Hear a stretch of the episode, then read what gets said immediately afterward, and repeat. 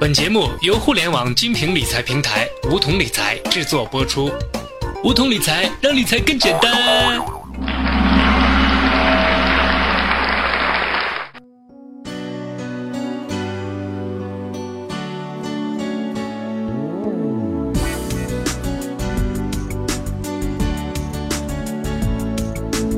欢迎收听梧桐理财学堂。不知道大家最近有没有被互联网、微信、微博，甚至是淘宝、京东等购物平台上铺天盖地的理财产品所诱惑？看着这些收益一个比一个高的理财产品，你有没有春心萌动、跃跃欲试呢？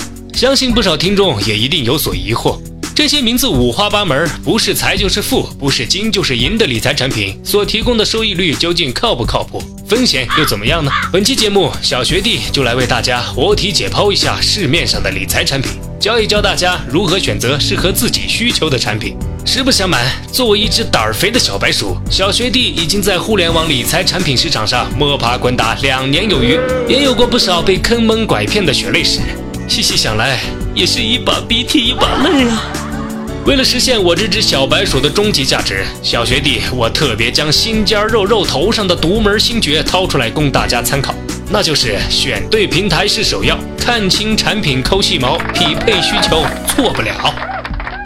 俗话说，打狗也要看主人，买理财产品就更要选个靠谱的平台。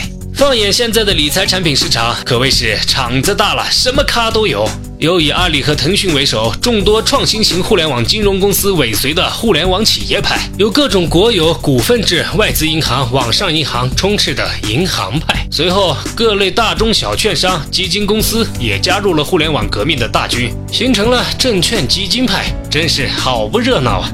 有人要问，这么多平台要怎么选择呢？其实，就像我们买衣服要选择适合自己的品牌，买牙膏要选择适合自己的口味一样。选到适合自己的就是最好的。如果你想用两年后就买房子或者娶老婆的压箱底钱去买理财产品，那你就可以选择一家你信赖的银行，买一些比较保守的低风险产品。毕竟银行是很难倒闭或者跑路的，而且有央行老大背书，信用杠杠的。如果你平时还炒炒股票，却又恰逢行情低迷，那你就可以选择一些流动性比较强的理财产品。这就可以保证你有足够的时间将资金在股市和理财产品之间转换。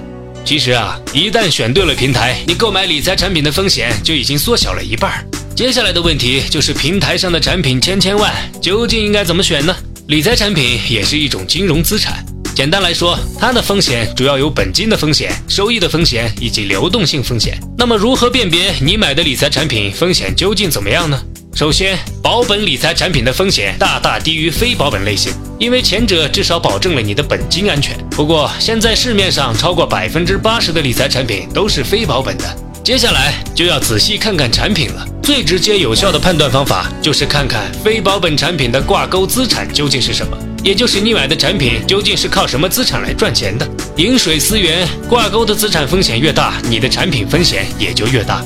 这里就要提到金融里面比较重要的一个概念——风险溢价。这其实可以理解为对你所承受风险的收益补偿。一个理性的、厌恶风险的投资者承受的风险越大，所期望获得的收益补偿就理所应当越高。因此，所谓的高收益加低风险绝对是矛盾的。接下来，我们来谈一谈流动性风险的判断。简单的说，就是要看看你手上的理财产品变现难不难。